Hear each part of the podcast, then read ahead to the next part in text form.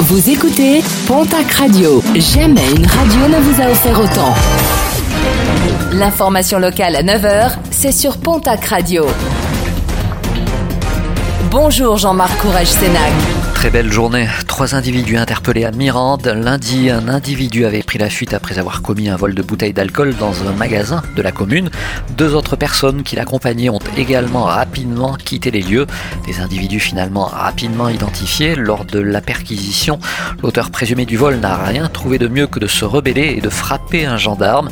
Un individu qui sera prochainement présenté devant la justice. Prudence sur la route, les glissades sont nombreuses en matinée dans la région. Des automobilistes surpris par le verglas encore bien présent par endroits.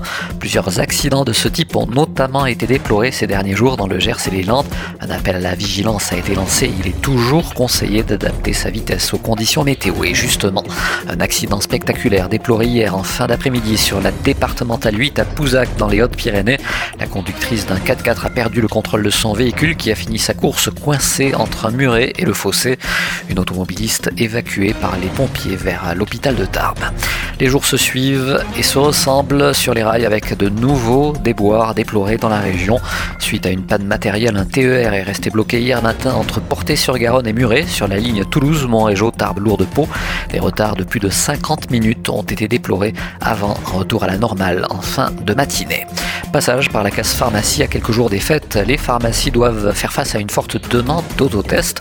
Plusieurs officines de la région se retrouvent parfois en rupture de stock face à cette demande de dernière minute. Des pharmacies qui craignent un véritable rush aujourd'hui ainsi que demain jeudi. Un mot de sport et de football avec la 19e journée de Ligue 2 qui se jouait hier soir. Victoire du TFC à Nîmes 2 buts à 1. Le PFC ramène une défaite de Niort 3 buts à 0. En basket cette fois-ci une très mauvaise journée hier pour Basketland en Euroleague. Les joueuses landaises largement dominées par les Russes du Dynamo Kursk 75 à 57. Ce soir, place à l'Eurocoupe. Le TGB reçoit à 20h au Palais des Sports du Caladour à Tarbes les Polonaises de Lublin.